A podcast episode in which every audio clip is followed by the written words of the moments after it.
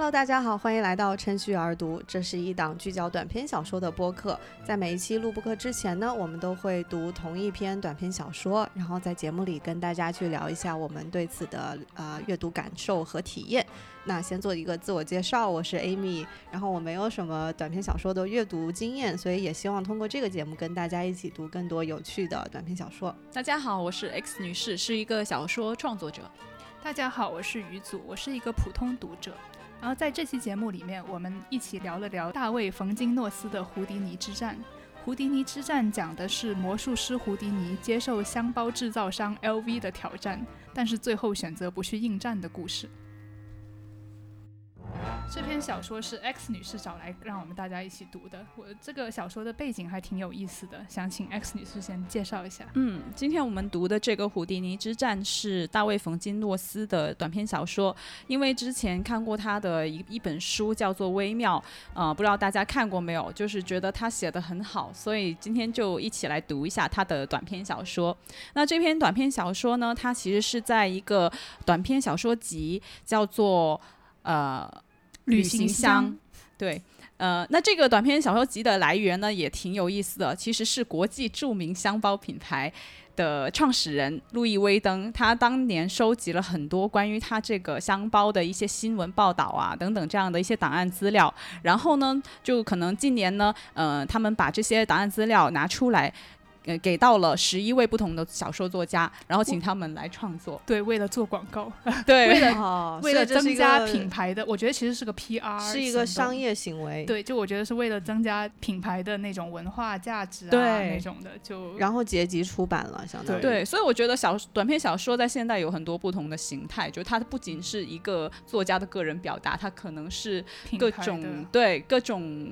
就反正就 Amy 老师，不如您也考虑一下，你们 贵贵品牌也可以以这样的方式来请各位作家，请 X 女士来写一篇，像 X 女士这样的小说家，请他们来做品牌的宣传。没错，其实我觉得是一个很好的思路。而且我当时在就是调查这个小说的背景的时候，发现 LV 高贵的官网上其实也写了这个故事，就作为品牌历史的一部分，就他已经把它放到了一个官网上，就是说其实这个故事。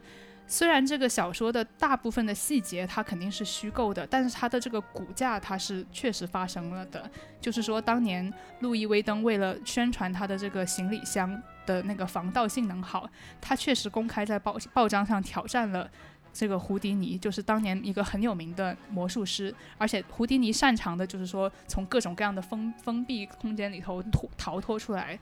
所以，但是在现实中，胡迪尼并没有接受挑战。而在小说里面，我们就发现胡迪尼他其实是接受了挑战，但他最后没有出现。嗯，那么我觉得每一个读完这篇短篇小说的读者一定都会思考这个问题，就是说为什么为什么他不赴约，对吧？就是如果他打定本来就不想去接受这个挑战，那他为什么一开始又要说同意呢？所以。我就觉得，其实他做的这些决定是跟他自己的性格以及他看待世界的方式是密不可分的。所以，我们先来聊一聊胡迪尼这个人吧。嗯，好呀。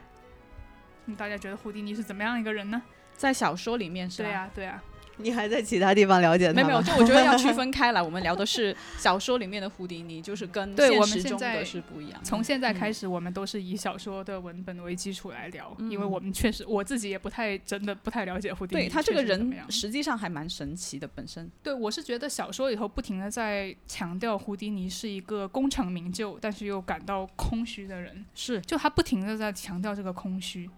好像是他一直想要什么东西，但是他又不太确切他到底想要的是什么东西。其实这篇小说一开始吸引我的原因，是因为他写的这个魔术师，我觉得是一个本身很有魅力的一个角色。不知道大家有没有这种感觉？因为他，我感受到了你。对他这种魅力所着迷的感觉，因为感因为这篇小说里面的魔术师，我们刚刚还在说，就是有一点带有这种魔幻氛围的这种人物，呃，其实，在上次就是《王府历险记》里面也有类似的这种感觉。对，因为我觉得这跟他表演的魔术的性质有关系。他擅长的不是那种小把戏，什么扑克牌这种，而是逃脱术，就是拿自己的生命来做赌注的这样的一种极限的玩得很表演。对嗯对对，所以我觉得这个角色，他这里一开始他也有描写到嘛，说胡迪尼他的工作本就一直游走在死亡的边缘，他知道那个边界在何处，也无无数次触及那里的风景，充满致命的诱惑力。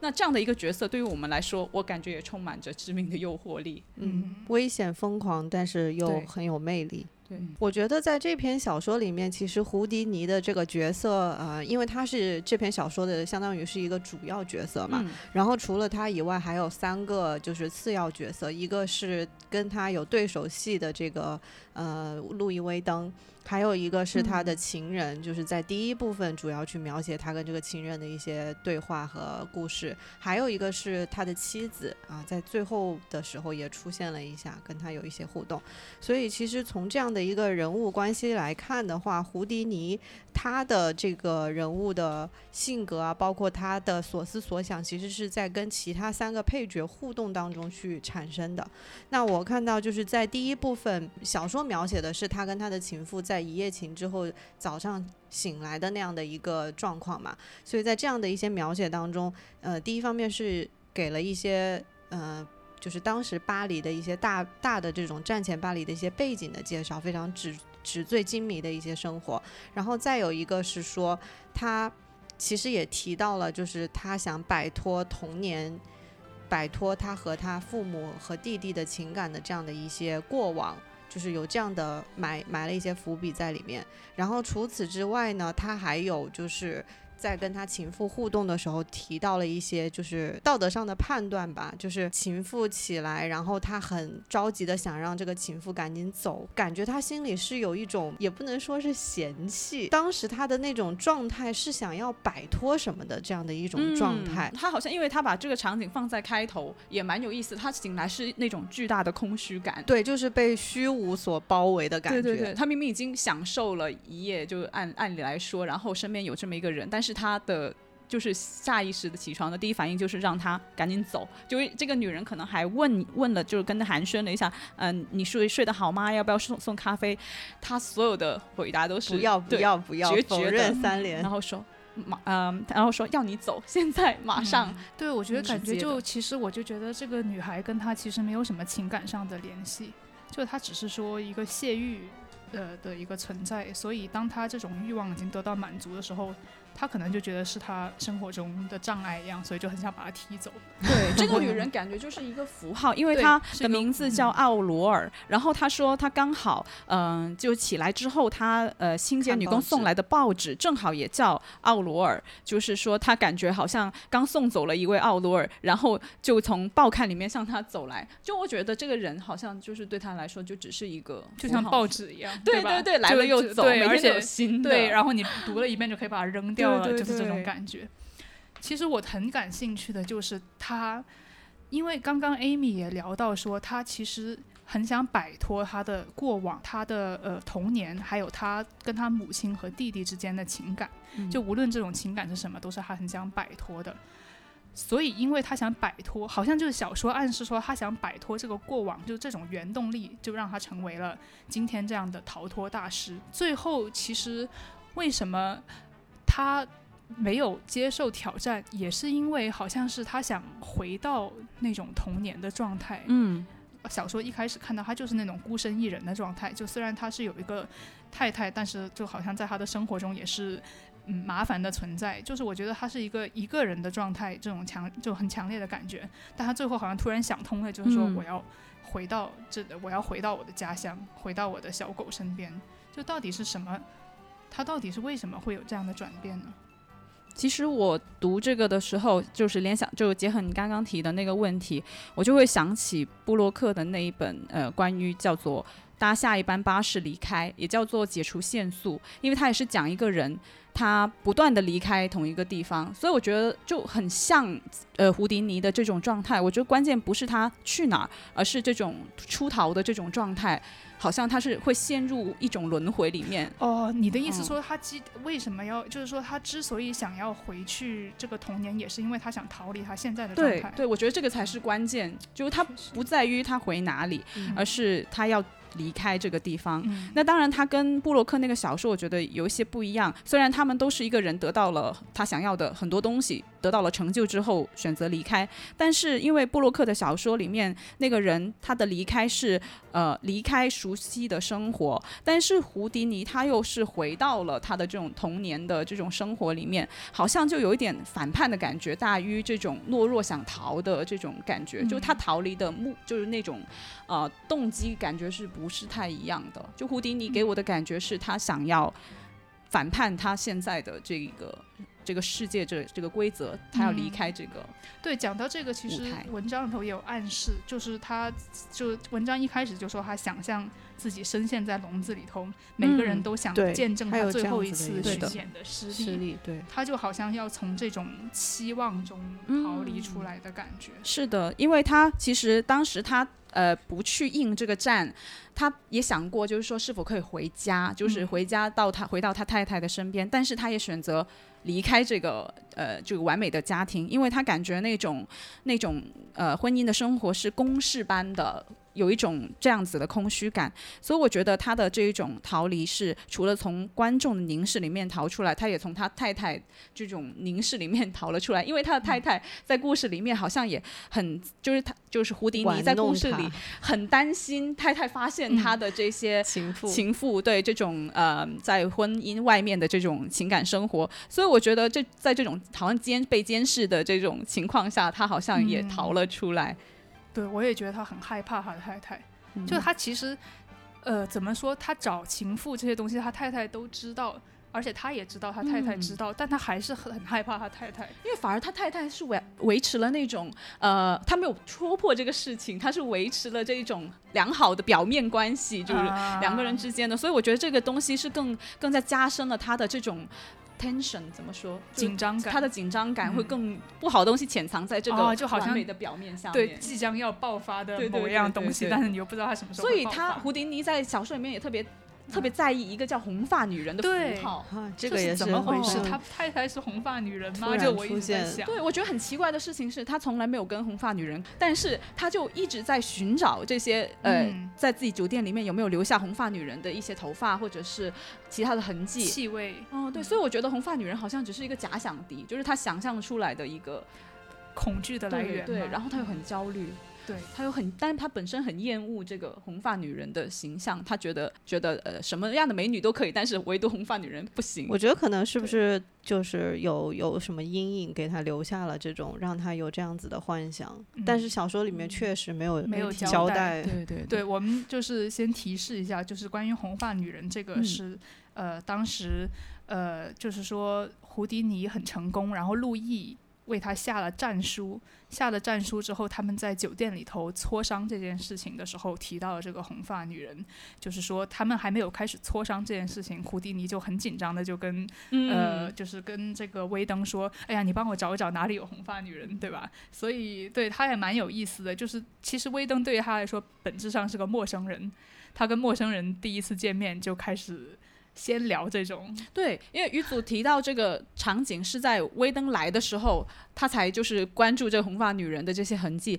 所以我就也在想，他是不是觉得威登跟这个红发女人之间有些什么关联性在这里面？嗯，或许都是让他感到紧张的东西。我觉得是有一点，就是嗯，你刚刚提到，因为路易威登的造访其实是非常突兀的，就是事先没有任何联系的，他就是直接登门造访，说啊我。我给你写了信，你怎么不看？然后你现在给我看，哦，对他给人很大的压力，对对对，就是这种现实，非常现实的，非常无法逃脱的这种感觉。因为我们刚刚谈谈到了，就是他跟他的情妇跟他的妻子，然后我们可以重点讲一讲，就是他跟路易威登中间的这一段非常大的这个两次互动。第一次互动就是他。呃路易威登上门拜访的时候，其实就是有一种来势汹汹的感觉。而且路易威登他是他来的时候是带有强烈的这个目的和他一定要达到这个目的的这种决心来的。嗯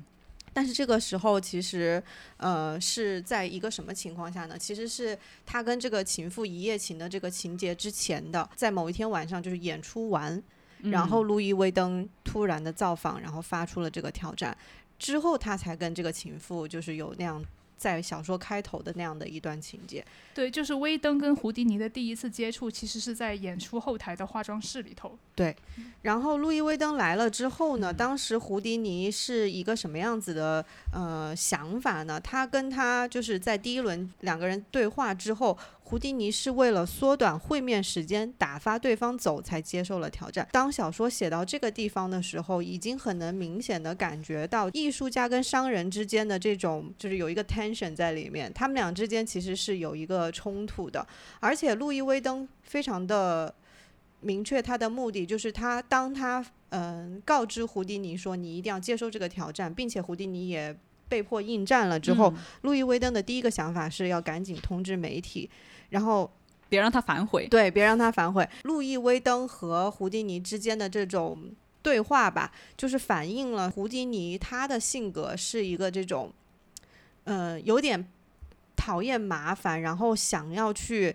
就是尽量把这些。边边角角的东西都从他生活当中拨开的这就打种感觉，发掉，而且看对得出胡迪尼他做决定他是很快的，非常快。对，所以你可以感觉到，就是这跟他后面突然他就决定不去不去去表做做这个表演，也是很呼应的。对，嗯但是我还是觉得让我很好奇的，就是说，假如他不想应战，他一开始就拒绝就好了。所以我觉得其实这个是一个他有意而为的，因为魔术本身它的本质是一个骗局，对不对？嗯所以我觉得他实际上。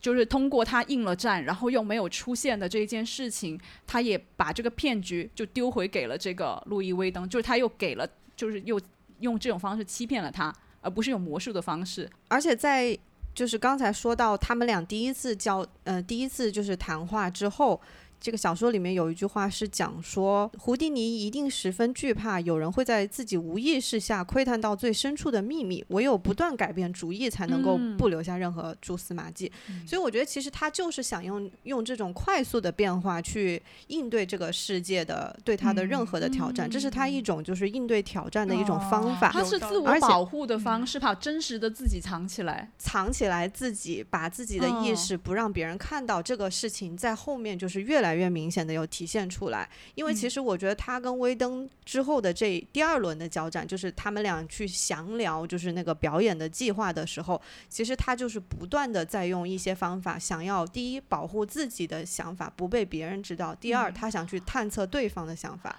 这么这么说的话，其实刚刚我们提到他呃，威登一进酒店房，呃，这是他们第二次见面，对对第二次是在酒店，是的，是的，就胡迪尼当时不是一直在追问这个红发女人的这个事情吗？其实他也是通过不停的追问一个事情来隐藏，就是他就不用提及自己关于自己的任何事情了，他就不必回答。我觉得这个有点像，就是他做可能跟他做魔术的这个思路也是非常相似对，的。转移注意力。对对是的大家是的的注意力，然后再再加上就是，所以我觉得就是胡迪尼他跟人交往的这种方式，和他做魔术的方式，以及他去应对就是威登给他的挑战的方式，其实是非常一致的，嗯，都是通过这种我隐藏自己，然后去探测别人，然后从而去占据一个主动，然后从此从这个困局当中逃脱的这样的一种方法。好像给人一种很强烈的变化多端的感觉。对，他就是哎变来变去的。这里面有一个比喻，我觉得也挺妙的。他说胡迪尼转变想法的速度跟更换旅行箱密码的频率是一样的。嗯这个比喻我觉得特特别的就是点题。对，很切题，很切旅行箱的这个 对对，就是我们小说家时刻不忘帮呃威登、呃路易打威登广 告打广告，嵌入式的，令人感动。非常合格的敬业的。商业合作伙伴。好的，然后刚刚才我们说到，就是呃，威登跟这个胡迪尼第二次在酒店的这个谈话的时候，其实呃，威登也嗯也是就是再一次的说明了他来找胡迪尼挑战的这个商业的一些思考嘛。嗯，而且你们觉得，就是威登第二次上门聊这件事情，跟他第一次就是去找胡迪尼在后舞就是舞台的后后台聊的时候，你觉得威登这边有什么变化吗？我觉得他气势弱了。因为首先这个场景转换了，就从化妆间变到一个酒店的场景，就因为他这里其实花了一些笔墨去描写他进这个酒店的这种感受。他说他进去就腿就微微的发软，然后呢 也描写这个酒店的阶梯好像就是高速公路一样横在他的面前。我觉得他这种描述就让你感觉威登进这个酒店是进了一个局里面，就进了一个迷宫这样的一种感觉。对，就是进了一个很豪华的酒店，好像把他自己吞没了的那种感觉。对对，我当时读到这里的时候，其实是有一点不解的，就是我觉得很奇怪，为什么路易呃，为什么威登会觉得这个东西给他一个这样子的感受？因为我我觉得任嗯何就是你感受到的场景，都是你自己心里的一种投射，对所以可能他是在害怕什么，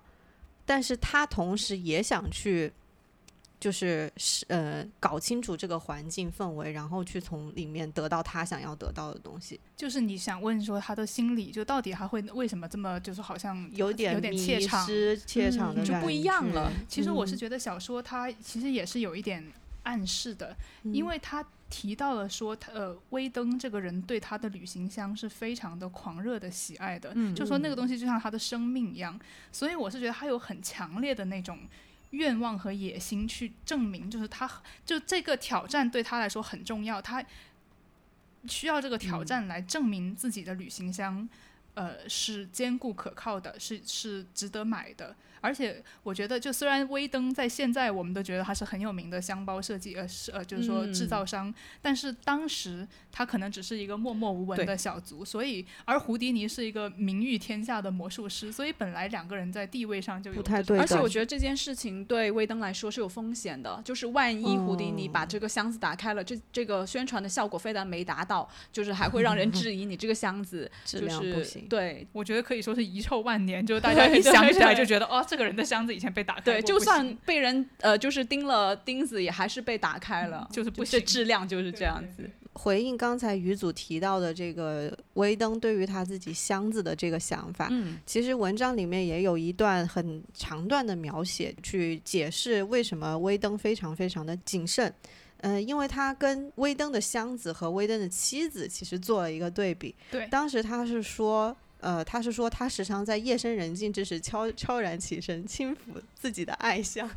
对 然后他说，他跟他们夫妻之间从未有这样的时刻。对，就好像暗示说他的箱子是他情欲的对象，我觉得这个是蛮不同寻，就蛮不同寻常的。这个感觉，我觉得好像在那个胡迪尼那边也有这样子类似的描写，就是这种把用用情欲来比喻这个他们的事业的这个方式，给我类似的感觉。因为胡迪尼在最后他也说嘛，他觉得这个呃。他觉得他的这份工作，他面对的是一个需要不断宠着的女人，因为他的演出方式必须推陈出新。是的，那所以我觉得他们对待事业的这个态度其实是蛮像的，就是都是有一种好像仿佛爱情般的这样的一种热爱。嗯，但是我就觉得这种爱情的性质好像就很不一样。就虽然都是把自己的事业投射成女人，但是好像威登对自己的那种事业就更加像是一种爱惜，嗯那种就是对啊要轻轻抚摸的那种感觉。是但是就好像胡迪尼就总觉得女人的存在就像是一个要求，一道题目，不他一定断要应战，对嗯。对啊，我就觉得这两个人其实在这方面是很不一样的，而且我就觉得胡迪尼就是他对世界就是有这种焦虑，导致他好像一直要逃脱，对。就是他好像所有的世界上的东西对于他来说都像是一道谜题一样，所嗯以他才就是不由自主的就想从这一切里头逃脱。而且职业病他吧？在这种不断的追寻就没有尽头的追寻里面，他能感到的只有空虚，就可能不像威登一样，他可能是感到的有目标被达成的满足嗯，对对对，嗯。而且那个东西它就它坚固嘛，就是它的旅行箱就永远都在那儿，就是然后而且无坚不摧的这种感觉。但对于胡迪尼来说，可能他的事业就不是这样子的。嗯，而且其实包括就刚刚讲到说，他们对自己的事业就好像对女人一样，胡迪尼和威登对于自己的。就他们跟自己的太太之间的关系，我觉得也截然不同。嗯，就是说，呃，比如说威登吧，他对他太太，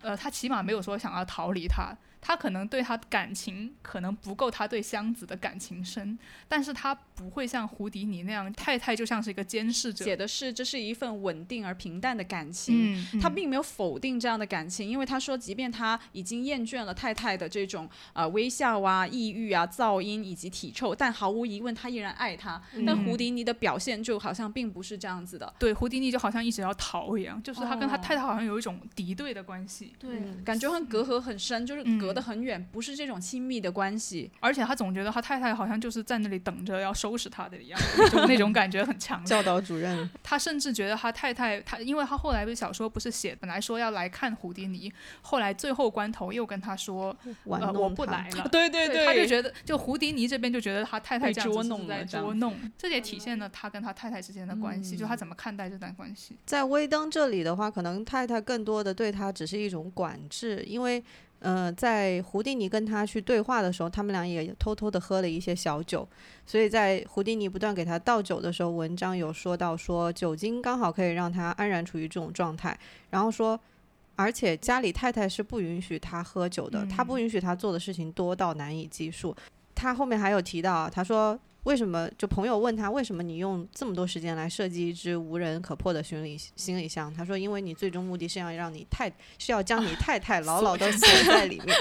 所以我就觉得可能太太对他。的给他带来的这种反叛的精神，他把它用在箱包的这种设计上，但是同时也看到是说他太太跟他就是这种管制和被管制的关系。那么，呃，我们话题绕回说，就是他，就是胡迪尼跟威登在酒店里面的这一个交，就是这个可以说是博弈一样的东西吧。好呀，嗯，嗯，就大家觉得他们是怎么样，就是互相试探，互相就是他们两个是怎么样的状态呢？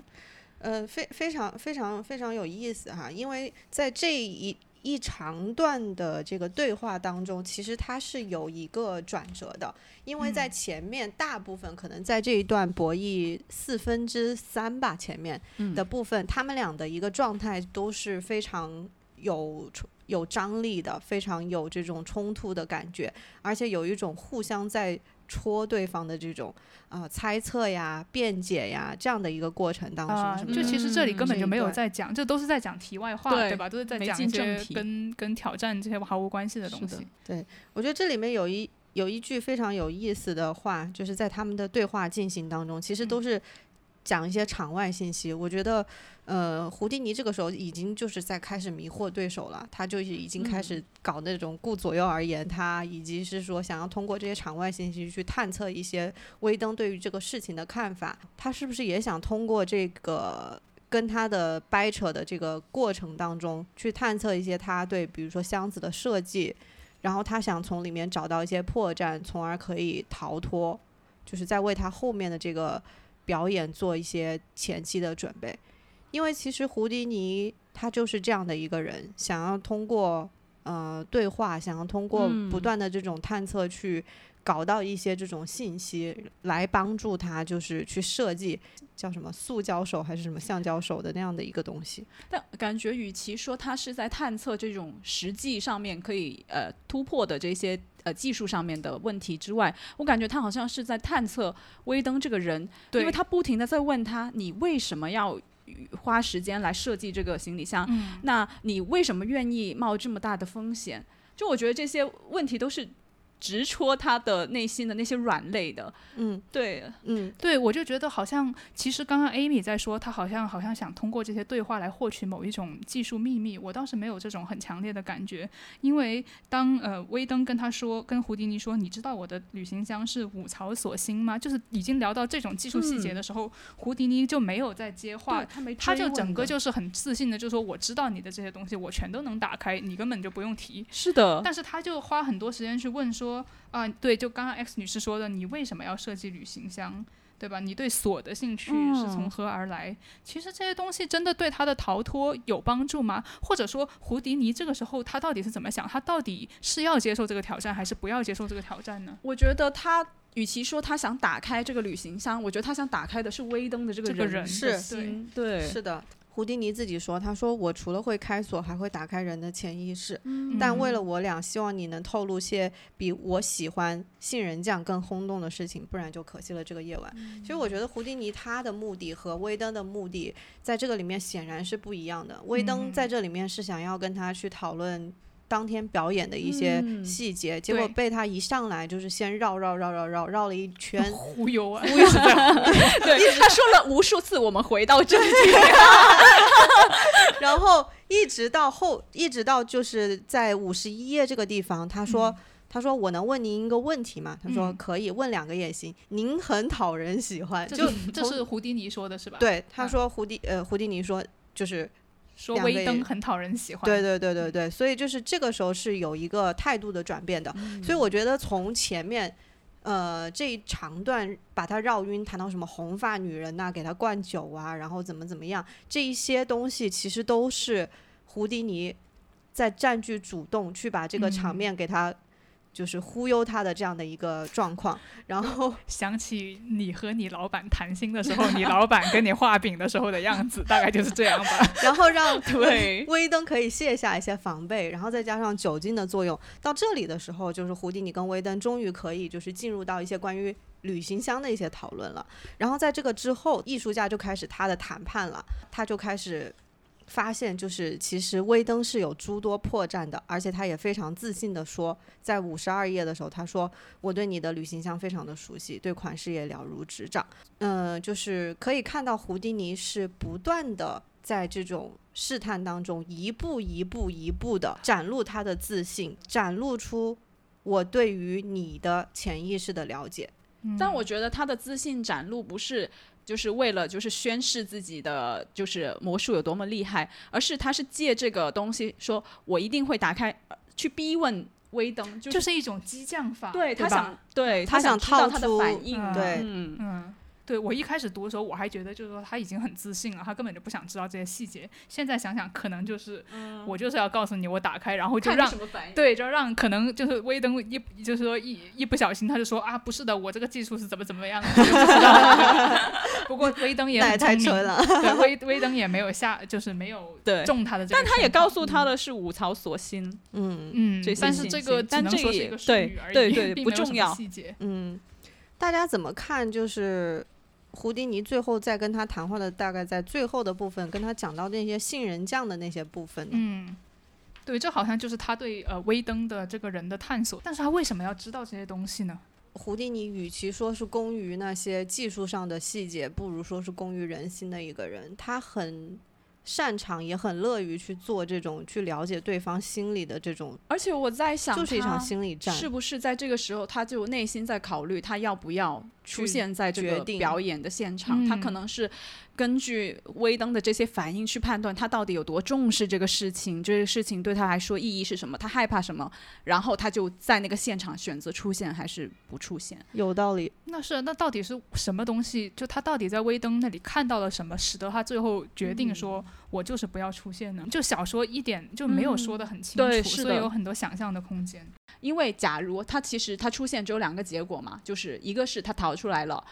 他自己的成功，但就意味着威登的失败。嗯第二个可能就是他挑挑战失败，他自己的就事业里面就有一个污点，但是威登成功，他可能是两种情况他都不想要，他想要一个就是不会毁掉威登的事业，然后自己也可以全身而退的这样的一种状态，会不会是这样的一个可呃，能？我觉得你说的很有道理，因为我现在想到，呃，在五十八页的时候，嗯呃，就是等于说在第四节文章最第四节的最后，交代了胡迪尼对威登这个人的总体印象。他眼中的威登是个礼数周全的大傻瓜。从威登的欲望里，他看到了某种纯粹、纯就很纯粹的东西。就我就觉得他又觉得威登有点傻气，但是又觉得他很纯粹，他可能也很珍惜这种纯粹。有点认同感在里呃，面。我觉得纯粹确实是很让人想珍惜的东西。是的，就接在于祖念的这段话的最后，他有说，至于真相，却没有人能猜到，胡迪尼已不再想做那个胡迪尼了。对，指的可能就是以前那个一直追逐，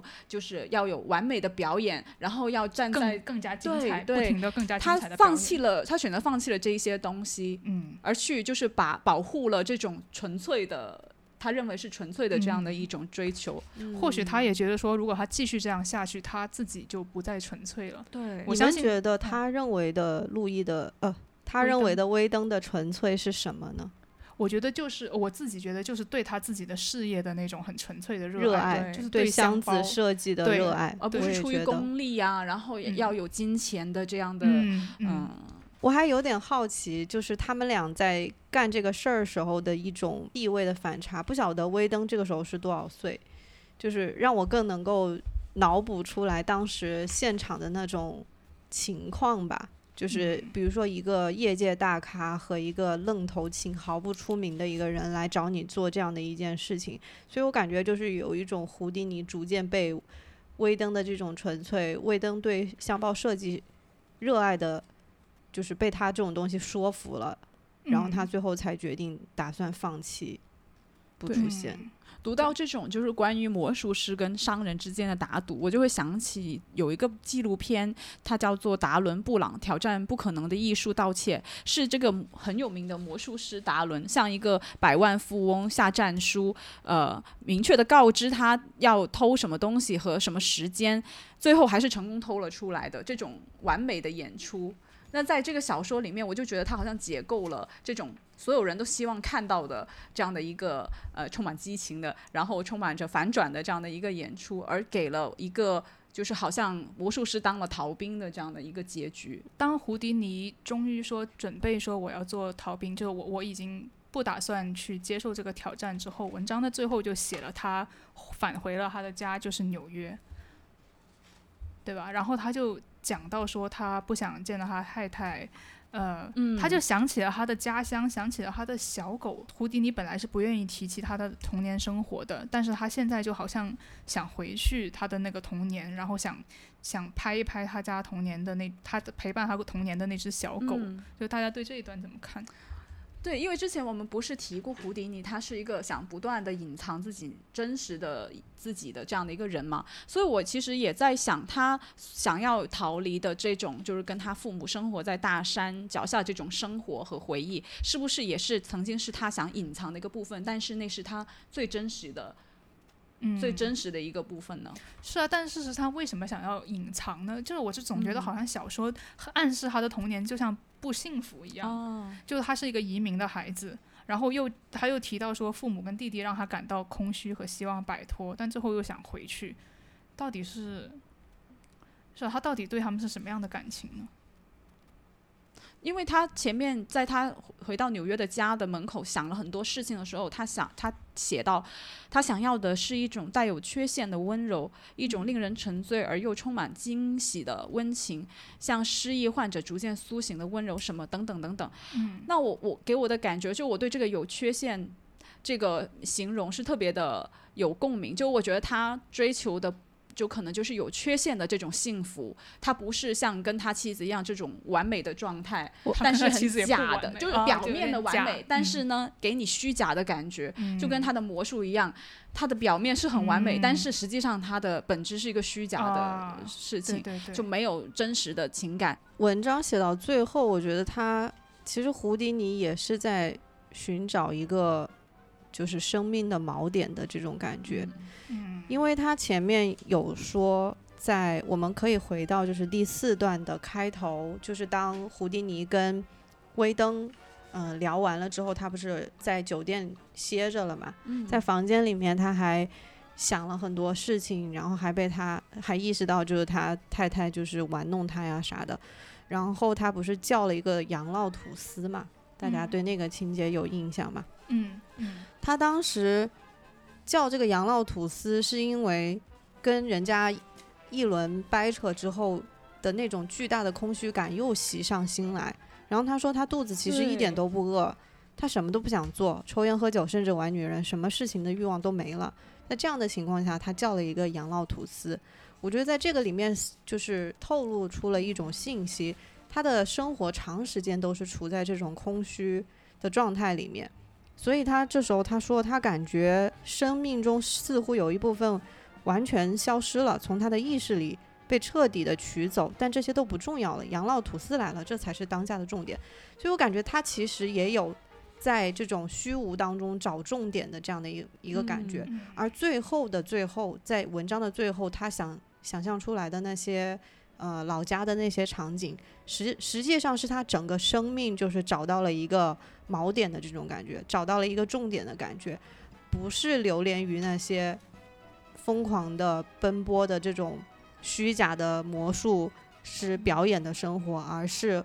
回到一个他能够真正的就是安放他那些纯粹的。真实的东西的这样的一个地方，对他其实，在开头有暗示，他不是跟一个叫奥罗尔的女子有一夜之情嘛？他当时看着眼前如此靓丽的女子，睡眼朦胧，联想到的却是家乡那只奇丑无比的小狗。就这个东西，这个呃家乡的这些东西，好像是在他的潜意识里面的。第一段他的开头就有很多暗示，说呃他总是世俗的决定重回人间，回到虚无之上。然后呢？他也说，呃，虽然就是观众的掌声令他激情四射，但是现在他竟也想要歇一歇了。就他充满了这种他想要停下来的这种暗示，以及他说逃离的强烈信念，甚至成就了他今天的辉煌。不过现在他思绪里没有自己创造的种种奇迹，就仿佛在说。他呃，通过逃离然后成就的这些东西，他自己现在觉得并不是一个很重要的这样的一个事物，所以，然后他又反复的强调这种空虚感，加上刚刚说他会联想到家乡那只奇丑无比的小狗，就会让我感觉他的心就是已经有了这种想逃离的冲动。嗯，所以我就觉得好像一点都不意外，就是看到后面的时候就哎觉得，但是我是这么哦想的，就是说我我是在在在读的时候，我是哦就觉得说前面确实有很多很多的伏笔，他一直在说他空虚，想逃离，想嗯歇一下。嗯就他想歇这件事情，我觉得是不意外可以的。理解。但是我有点，我他他他最后居然是想要回到他的童年那个对啊，亚他利可以有桑那州。各种方法对他可以逃离到其他地方去啊他居然逃离到他那个好像暗示他不喜欢的童年，嗯这个对于我来说是有一点意外的。嗯是的，因为其实我也在想，他这个这个最后回到了嗯、呃童年的生长的这个地方，实际上它是真的吗？就是我会怀疑这个事情，因为这个小说一直从开头就会出现一个作者的声音，对，就特别的奇怪，就是他会给你一种很突兀的感觉，比如说他在跟呃他在跟、呃他在描写这个胡迪尼。接到战书的时候，哦，吧？对，呃，威登来到那个化妆室找胡迪尼的时候呢，他有这么一句话：或许是我一时无从描绘他们的对话，别急，灵感马上就会闪现。那这种就对。感感觉这个我是哪里来的，就 从来就没有出现这个，对，然后呢，他也就是给你一种离间的感觉，就是从这个从这个小说里面突然你就抽了出来，然后你见到了这个跟你说这个故事的人，是嗯，然后后面还有很多这样的时刻，对我自己是觉得好像给整件事情有了一种戏剧感，就是你有强烈的那种旁观者的感觉，而且是有一个人在跟你说故事的那种感觉。我觉得有些描写，我觉得是有些漫画性的，包括说呃，威登从那个酒店里头出来，觉得自己矮了几厘米啊，地什么地毯，就好像把它吸那个进去。很妙，对，就觉得好像有种在看，我自己就觉得有点像看卡通片的那种感觉。是的，是的然后作者的声音出现，就好像你的卡通片突然出现一个旁白，就是那种嗯感觉。对，而且他经常就自嘲，就比如说他要描写他们之间有一段沉默，然后他还括号，作家们通常把这种气氛描述为凝重的沉默。就就很有意思，他就不会直接写呃凝凝重的沉默，而说啊，作家们都通常这样写啊，可是我没有这样写，对，就给你这样的刷一波存在感的感觉。而且就是可能因为他经常出现这样这样的声音和自嘲吧，就会让我感觉他写的这个故事也像一个呃，好像魔术表演一样的，他可能是一个说，就是他一直在这样出现，就给你他在讲一个故事，他可能是骗你的这种感觉。啊所以给我呃最后的结局的感觉也没有那种很真实的这种嗯情感，就是会呃，如果仔细想啊，对啊，如果说不通的话，可能会不会是他安造的这样的一个结局，就你嗯都不一定很确信。所以你觉得从就是这个小说写作的这个方向去看的话，它本身这个小说的这种叙述的方式，就像是给我们读者就是变了一个魔术一样嘛？对对，就有一点，就是如果你仔细去去想的话，就会有一种这样的怀疑，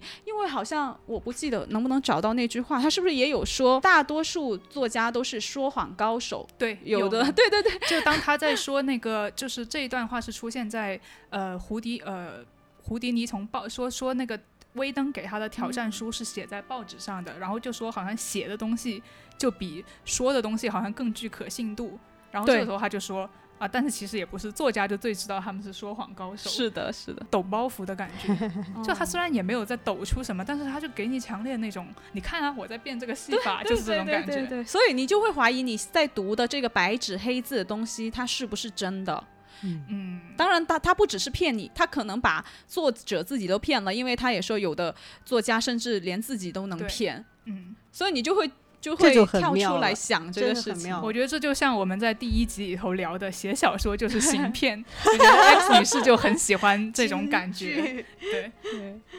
X 女士自己在创作的时候问一个题外话：你有想过这样去骗读者吗？对啊，我刚才想问不会，，我觉得其实作家是喜欢揭穿自己的谎言的。哦，对，我觉得这种自省的意识非常强嘛，在写作这种我觉得是可能随着现代主义的这种萌芽嗯才嗯出来的这种意识。就以前如果是写实的话，大家都就是跟画画一样，你就想把它一笔一画的描越逼真越好，那才是美。但是到了后面，我觉得大家审美都改变了，就是很喜欢去。描述不存在的东西，或者是啊明显是假的这样的，但是叙事上的创新吧。对对对，叙事嗯上面的，然后就可能会，比如像这个小说一样，它就会出来这种作者的声音，对，它会提醒你。其实戏剧上面也是的，这种离间的效果也经常的出现。就所以我觉得这个是就是文化界的一种嗯审美的潮流取向，对嗯一种潮流这个还是挺有意思。我插一句哈，我嗯查了一下，事实上胡迪尼的家乡是他是匈牙利移民，但是他在美嗯国住的是威斯康星州，而不是亚利桑那。就所以这里是虚构的，对，是虚虚构的，就好像特别给他虚构出一种这种大漠荒烟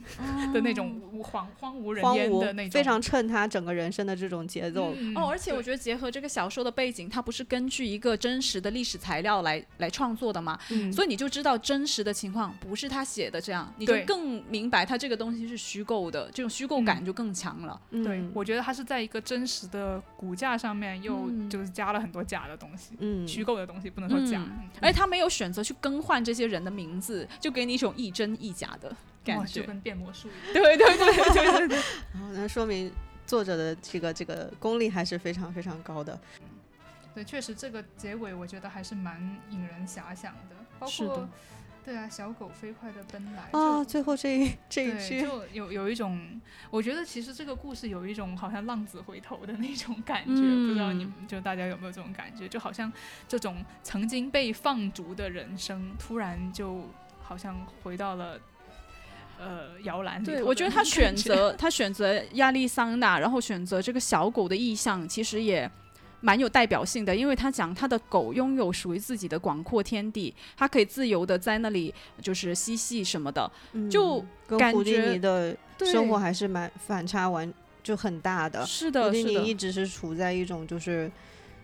嗯我感觉这个狗好像是代表了他某一种自我，因为他说他不能在纽约和一些奔波的旅途里面带着这只狗一起前行。我觉得他好像就是没有办法自我留在那了。对，因为他只有嗯在那里，他才可以有这样的自我。他如果是选择后面的这种魔术师的生涯的话，他不可能再继续携带着那样的一一个自己去活着。我我所以我觉得这个小狗好像是一个结尾有点代表一样的。嗯，而且他还写到说，他的就好像狗是某一种恒定的东西一样，嗯。他就说他的狗拥有自己的广阔天地，